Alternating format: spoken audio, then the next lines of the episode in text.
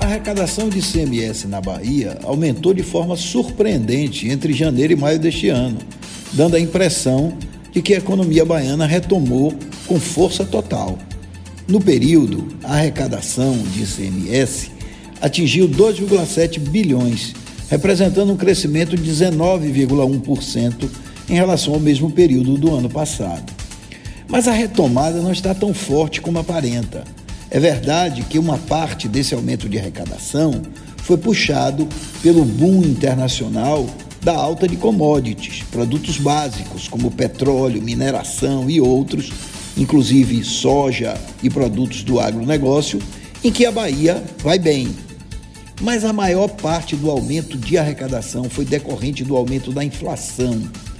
Tanto assim que o incremento das receitas estaria sendo sem o consequente aumento do número de notas fiscais emitidas.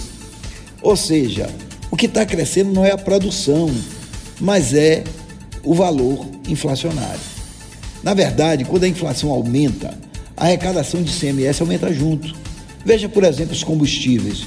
O governo do estado não aumentou a alíquota dos combustíveis, mas a Petrobras já aumentou em cerca de 30% o preço este ano. E esse aumento gera maior arrecadação. O ICMS é um dos principais termômetros da atividade econômica, porque a empresa vende no mês o produto e já no mês seguinte tem de fazer a apuração e recolher o imposto. Por isso, o que está acontecendo é que o efeito da inflação está sendo contabilizado de forma imediata. Aumentar a arrecadação por meio da inflação não é um bom sinal, pois significa que no médio prazo a demanda vai cair, as pessoas vão perder poder aquisitivo e reduzir o consumo.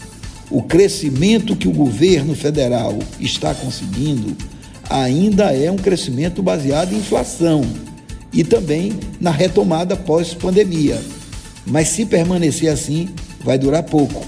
É um voo de galinha e prejudica a economia.